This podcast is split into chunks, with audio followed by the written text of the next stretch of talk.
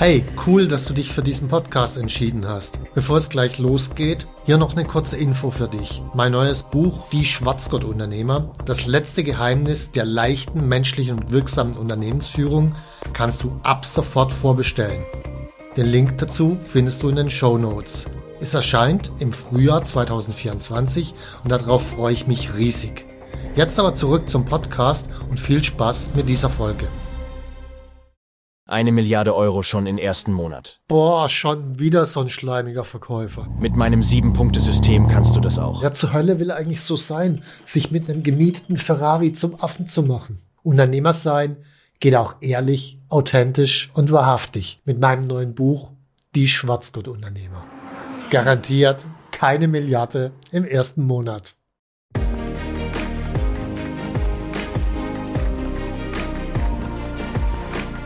Hallo zusammen, ich bin Stefan Mehrath, Unternehmer, Bestsellerautor und Unternehmercoach. Ich bin davon überzeugt, dass Unternehmersein die geilste Lebensform der Welt ist. In diesem Podcast möchte ich dich, wie meine jährlich über 1000 Seminarteilnehmer, dabei unterstützen, zum besten Unternehmer zu werden, der du sein kannst, zum Schwarzgurt-Unternehmer.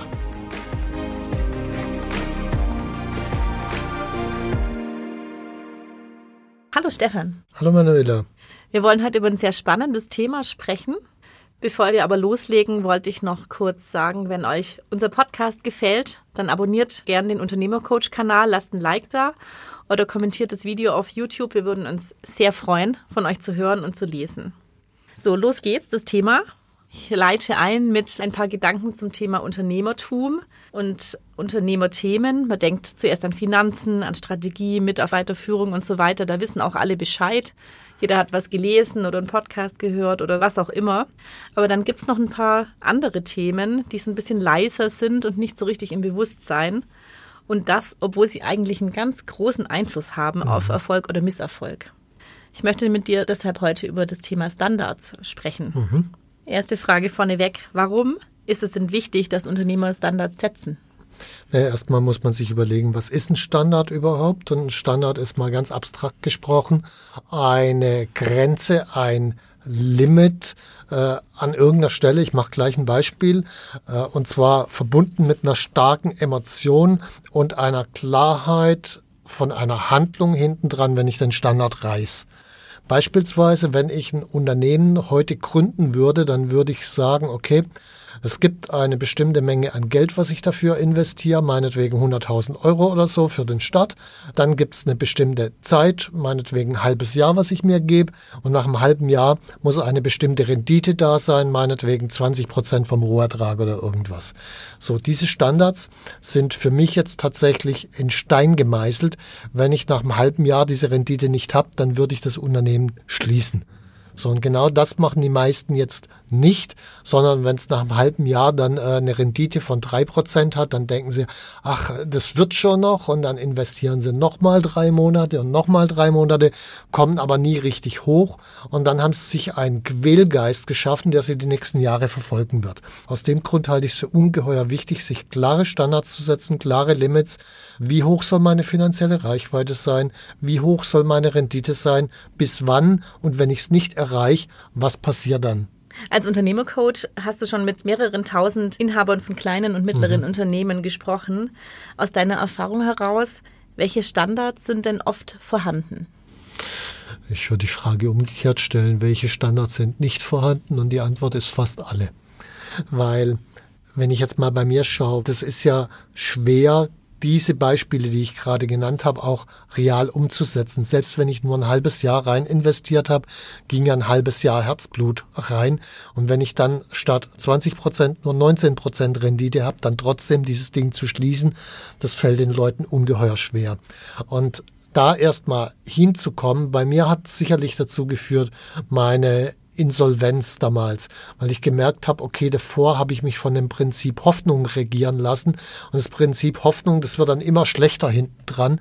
Und äh, das wollte ich keinesfalls nochmal erleben. Und deswegen bin ich an dieser Stelle klar, wenn ich mir einen Standard setze, dann halte ich diesen Standard auch ein. Die meisten Unternehmer haben diese Insolvenzerfahrung einerseits zum Glück noch nicht, auf der anderen Seite sind sie aber bei den Standards dann auch nicht so richtig klar. Und äh, das führt zu teilweise jahrelang langem Rumeiern um irgendwas. Und ganz wichtig, es gibt ja nicht nur Standards jetzt zu den Finanzen, die habe ich jetzt genannt, weil es so schön einfach ist mit den Zahlen, sondern auch Standards, was lasse ich mir von einem Kunden bieten und was nicht welche Art des Umgangs in meinem Unternehmen unter den Mitarbeitern ist für mich tolerabel und wo ist die Grenze und was passiert dann. Und an dieser Stelle eine innere Klarheit zu haben, ist essentiell. Kannst du denn so ein Muster ausmachen, in welchen Bereichen besonders erfolgreiche Unternehmer extrem hohe Standards haben? Ich glaube, die haben in allen Bereichen extrem hohe Standards, weil äh, also die Idee von den Standards ist ja das, je höher ich mir den Standard setze, desto früher muss ich logischerweise handeln. Je früher ich handle, desto mehr Handlungen setze ich auch um. Und das zeichnet wieder die erfolgreichen Unternehmer aus, dass sie sehr viel mehr Entscheidungen treffen als die weniger erfolgreichen. Also ein erfolgreicher Unternehmer, der hat einen ganz klaren Standard, was er sich vom Kunden bieten lässt und was nicht. Und wenn der Kunde da drüber geht, dann gibt es vielleicht ein Gespräch als erste Handlung. Wenn das Gespräch nicht nutzt, dann wird er sich von diesem Kunden trennen. Also hat ja auch den gleichen Wortstamm Kunde und Kündigen. Und diese Klarheit zu haben, was dann passiert, ist essentiell wichtig. Kannst du denn, wenn du im Gespräch mit einem Kunden bist, von außen erkennen, von dem, was er so erzählt, an welchen Stellen ihm Standards fehlen? Das fängt an bei den Formulierungen, die er nutzt. Sobald in der Sprache eine ganze Menge an Weichmachern genutzt werden. Vielleicht könnte, hätte, würde, eigentlich und so weiter. Das ist immer ein Zeichen dafür, dass die Standards fehlen, weil die Leute, die klare Standards haben, die sprechen auch klar. Also an der Sprache kann ich da extrem viel erkennen. Fallen dir Leute ein, die Standards hatten, aber welche, die einfach nicht so wirklich sinnvoll waren, die vielleicht so viel Energie oder Zeit gefressen haben und gar nicht den Nutzen hatten am Ende? Also ad hoc tatsächlich nicht wirklich. Was mir allerdings wichtig wäre, wäre wenige Standards zu setzen, die aber einen zentralen Schlüssel stellen. Und da gibt's dann Leute, die haben sehr, sehr viele Standards zum gleichen Thema und überblicken es dann irgendwann mal gar nicht mehr. Also zum Beispiel, wenn ich so einen Standard nehme zum Thema Pünktlichkeit, da würde ich persönlich eigentlich nur darauf achten, okay, beginnen unsere Meetings pünktlich auf die Minute, enden die Meetings pünktlich auf die Minute. Und diese Pünktlichkeit wirkt sich an allen möglichen anderen Stellen aus. Dann muss ich nicht zusätzlich noch bei einem Projekt gucken, ob das pünktlich ist und äh, ob der pünktlich bei irgendeinem Kunden angerufen hat und was ich noch alles kontrollieren könnte. Also eher an wenigen Bereichen, die aber Schlüsselbereiche sind. Wenn man dann tatsächlich merkt, man hat so einen Wulst an irgendwelchen Regeln aufgesetzt, wie wird man die denn jetzt wieder los, ohne jemanden zu verärgern im Unternehmen? Und wie etabliert man dann neue sinnvolle Standards? Naja, ich glaube, erstmal in den meisten Unternehmen sind die Leute eher happy, wenn man Regeln los wird, weil, also zumindest in größeren Unternehmen eh, da gibt's viel zu viele Regeln. In den äh, kleinen Unternehmen, da gibt's auch viel zu viele, aber vor allen Dingen viel zu unklare Regeln, weil sie gar nicht aufgeschrieben sind. Also da würde ich die einfach mal aufschreiben und dann mit den Leuten diskutieren und dann das Unnötige rausstreichen, sodass es eine Übersichtlichkeit gibt von den Regeln, wo dann auch klar ist, okay, was wird erwartet und was nicht. Das heißt, neue Standards setzt man am besten zusammen fest mit dem Team? Teils, teils. Also wenn dich als Unternehmer irgendwas enorm nervt, beispielsweise eine Pünktlichkeit oder so, äh, dann sollte man das auch festsetzen. Wenn man das mit dem Team diskutiert und angenommen, das ist jetzt kein Top-Team, dann äh, gibt natürlich immer wieder Wünsche, ah, ich will aber gar nicht und dann das hier und das hier und dann ist man in irgendwelchen Diskussionen drin. Also ich glaube, in einem wirklichen Top-Team, da kann man das sicherlich gemeinsam festsetzen, aber die meisten Teams sind keine Top-Teams. Das heißt, ganz viele Dinge müssen erstmal vom Unternehmer kommen, zumindest die Grundstruktur. Bei irgendwelchen Details kann man es dann wieder zusammen machen. Jetzt höre ich schon wieder die Bedenkenträger, die sagen, aber wenn die Mitarbeiter das dann halt nicht mitmachen, was soll ich dann tun? Was würdest du denen raten? Naja, der Schlüssel ist, ein Standard ist eine Grenze gekoppelt mit einer klaren Konsequenz. Und wenn ich jetzt nur die Grenze kommuniziere, also wir beginnen das Meeting pünktlich und enden das pünktlich, da hängt aber keine Konsequenz dran. Naja, natürlich werden das dann die, ich sag mal, nicht ganz so motivierten Leute austesten. Und dann ist halt die Frage, was mache ich als nächstes? Also was ist die Konsequenz? Und äh, da kann man dann zum Beispiel ein Schwein hinstellen. Da muss dann halt mindestens irgendwie ein Euro-Stück oder meinetwegen fünf Euro-Schein oder irgendwas rein. Dann gibt's immer noch Leute, die sagen, da mache ich nicht mit. Äh, dann braucht's halt irgendeine Eskalation, die ich im Kopf schon vorher klar habe.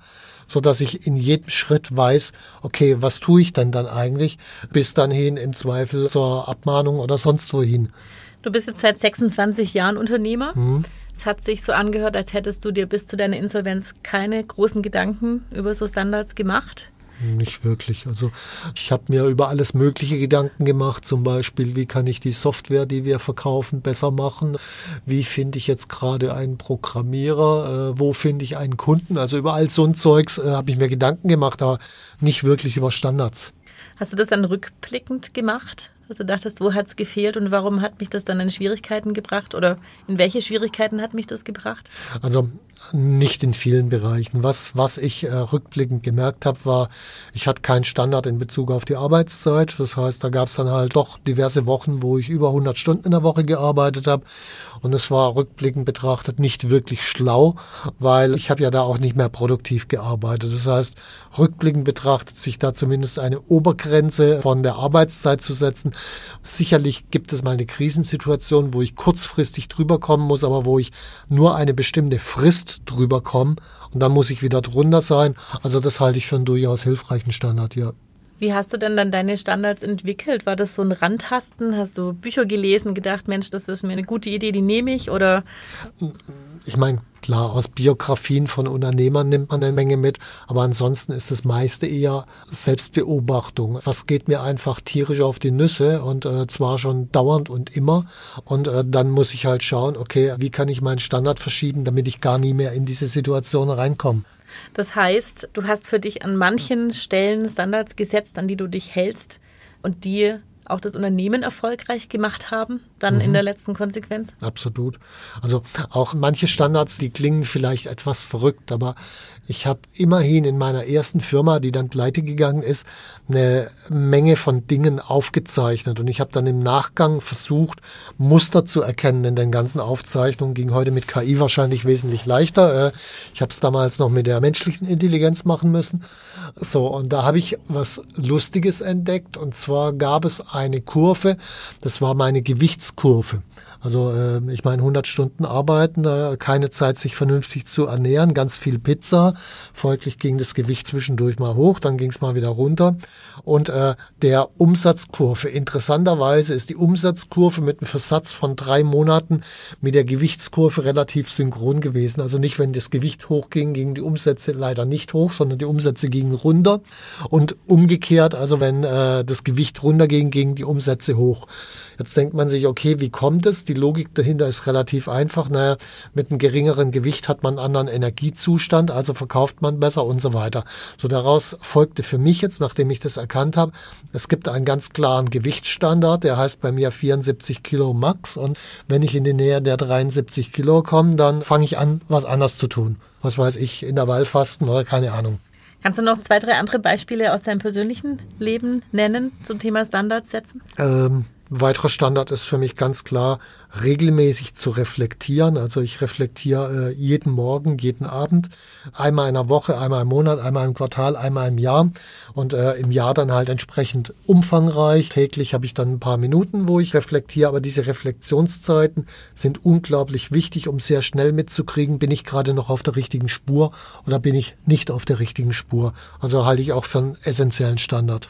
Ich habe noch eine letzte Frage. Hm. Gibt es denn Standards, die du im Laufe deines Unternehmerlebens geändert hast und warum? Ähm, naja gut, ein Standard beispielsweise direkt nach meiner Insolvenz hatte ich den Standard, ich lese mindestens 100 Bücher im Jahr, wurden dann teilweise sogar 150.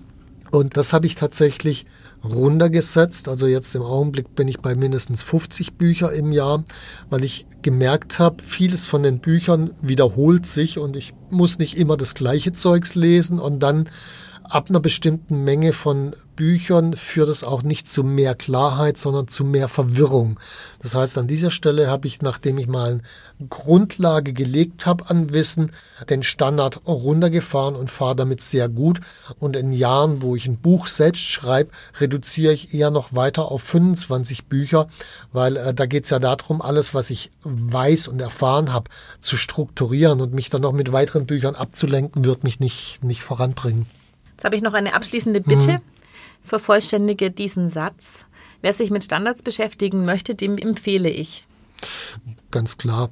Das Seminar Der Weg zum erfolgreichen Unternehmer, weil da geht's um Standards und gerade um den Standard, der sich an dem größten aktuellen persönlichen oder beruflichen Problem orientiert, weil an der Stelle sollte ich auch anfangen. Also ich sollte jetzt nicht anfangen, mein Leben mit Standards zuzupflastern, sondern nur an der Stelle, wo ich eine Baustelle habe und genau das machen wir im Wegseminar. Die Termine dafür findet ihr auf unserer Website. Mhm. Stefan, ich bedanke mich für das Gespräch. Ja, danke. Hat Spaß gemacht, Manuela. Ja, und euch viel Spaß beim drüber nachdenken über dieses wichtige Thema. Wenn dir mein Podcast gefallen hat, dann abonniere und like ihn doch einfach. Mein Ziel ist, dass du zum besten Unternehmer wirst, der du sein kannst. Zum Schwarzgurt-Unternehmer. Tschüss und bis zum nächsten Mal.